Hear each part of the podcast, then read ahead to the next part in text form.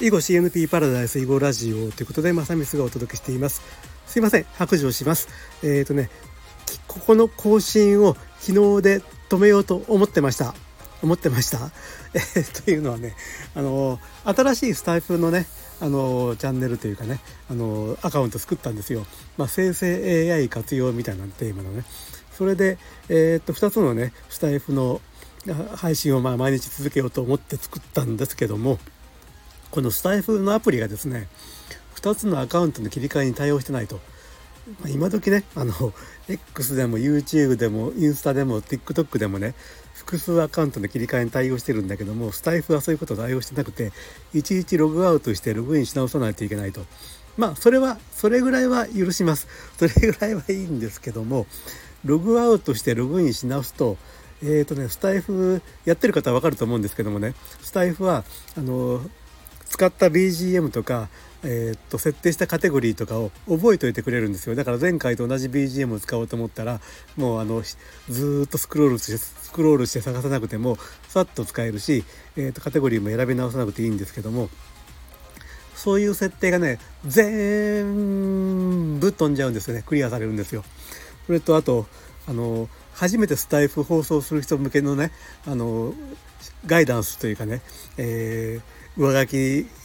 音声上書きできますよとか、まあ、そういう初めてスタイフを使う人へのガイダンスとかもねいちいちログアウトしてログインするためにね出てくるんですよ。まあ、これはたまらんっていうことでもともとねここのチャンネルこの放送、まあ、囲碁というねまああの5番の上に碁石を並べていくゲームをね音声で配信しようというもともと無理があるということもちょっとは思ってはいたわけでうんじゃあまあね囲碁は一応あの YouTube の方で毎朝ライブをしててまたショート動画をね一本毎日上げてもいるしまあちょっとこのスタイフは囲碁の方はもう撤退しようかなと昨日思ったんですけども思ってた時にねはっと気が付いたんですよね。このスタイフの設定というのはこのデバイスに紐づいてると。だからアカウントに紐づいてるんじゃなくてデバイスに紐づいてるということでこれは別のデバイスを使えば、えーと、使い分けられるんじゃないかということでやってみたらね実際 Android っていうか Amazon の Fire 10タブレット持ってるんですけども、まあ、それはあの一応 Android あの Google プレイとかも入れてあるんですけどもねそれでスタイフ入れてみたらねまあ、あのちゃんと使い分けられることが分かったんで、まあえーと、こちらのね囲碁の方のチャンネルは iPhone から、えーと、配信して、えーと、新しい方のね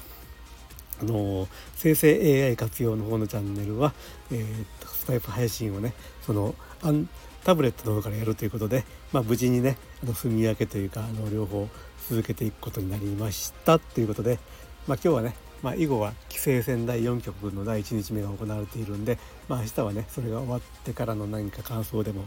えーと、配信するかもしれません。はいということで、えーと、今日はねあの白状しましたと昨日でこの配信をねストップしようかと思ってたことを白状しまして、えーと、いやそれはやめて続けます。続けます。続けますけどもね皆さんもう一個の方のねチャンネルの方もねよろしくお願いします。はい。ではこれで終わります。最後まで聞いていただいてありがとうございました。えっ、ー、とね両方のチャンネルのフォローチャンネル登録それからえっ、ー、とねコメントお待ちしております。ではでは。